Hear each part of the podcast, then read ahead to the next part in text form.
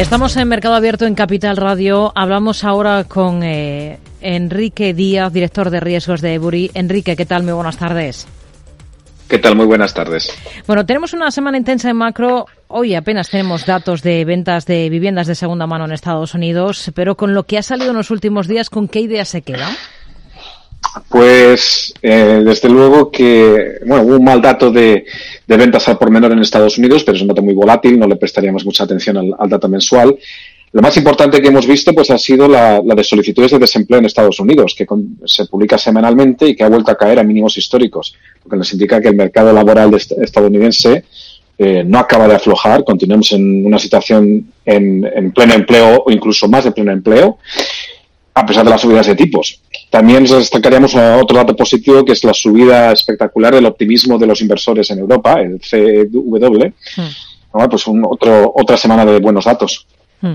El consenso de Reuters señala que, que la mayoría de economistas que han encuestado apuntan a que la Fed finalizará su ciclo de ajuste después de un aumento de 25 puntos básicos en cada una de sus dos próximas reuniones y luego probablemente mantenga los tipos de interés estables durante al menos el resto del ejercicio. No sé si ustedes están en esa línea. Pues sí, eh, estamos en esa línea, siempre dependiendo de la evolución de la inflación subyacente en Estados Unidos. Estados Unidos es el, la inflación subyacente, pues está en una, suave tendencia a la baja, continúa en niveles muy altos pero mientras continúe esta, esta, este leve declive de la inflación, pensamos que el 5% quizás sea un nivel bueno para, para que la, la Fed eh, espere a ver qué pasa. Hmm. Miramos hoy también a, China. Hoy ha habido mm, reunión de su Banco Central, ha anunciado que mantiene el tipo de interés de referencia en el 3,65%, intacto desde la rebaja de cinco puntos básicos que llevaba a cabo en agosto del año pasado. ¿Lo esperable?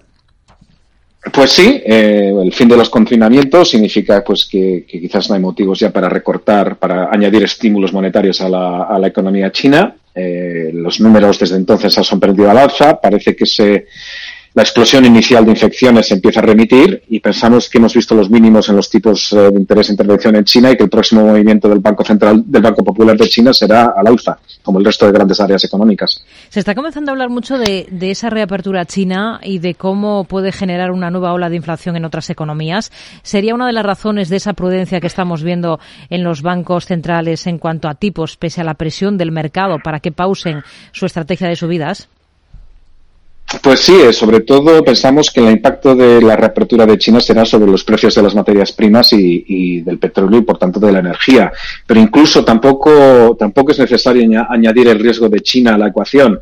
En todas las grandes áreas económicas la inflación subyacente está bastante por encima del 5%. El único sitio donde vemos una cierta tendencia a la baja, y ahí muy ligera, es en Estados Unidos en la eurozona, en el Reino Unido, todavía no hemos visto los, los máximos en, en, la inflación subyacente, que es la que realmente debería preocupar a los bancos centrales porque es la que, la que pueden controlar. En Japón hemos conocido datos. El IPC de todo 2022, un 2,3%. Sobre todo detrás está el encarecimiento energético y el encarecimiento de las materias primas. Es el mayor crecimiento anual del índice en, en ocho años. ¿Cómo lo ve? Pues eh, miramos sobre, si miramos al, al, índice, a la inflación de Tokio, que en Japón pues suele ser un indicador adelantado de dónde va la inflación en el futuro, pues vemos que el, eh, incluso eh, la inflación subyacente allí pues está bastante por encima del 2%. Sigue siendo por debajo de, las cifras que estamos viendo pues en Europa o en Estados Unidos, pero recordemos que hace un año tan solo pues lo normal en esta cifra era que estuviera por debajo de cero, con lo cual tenemos también en Japón tenemos una subida de la inflación subyacente de alrededor de tres puntos por encima de donde estaba hasta ahora. Hmm. En Europa, por echar un vistazo, tenemos un dato interesante en Reino Unido. ¿Le ha sorprendido la caída del 1% que hemos visto en el volumen de las ventas minoristas en diciembre?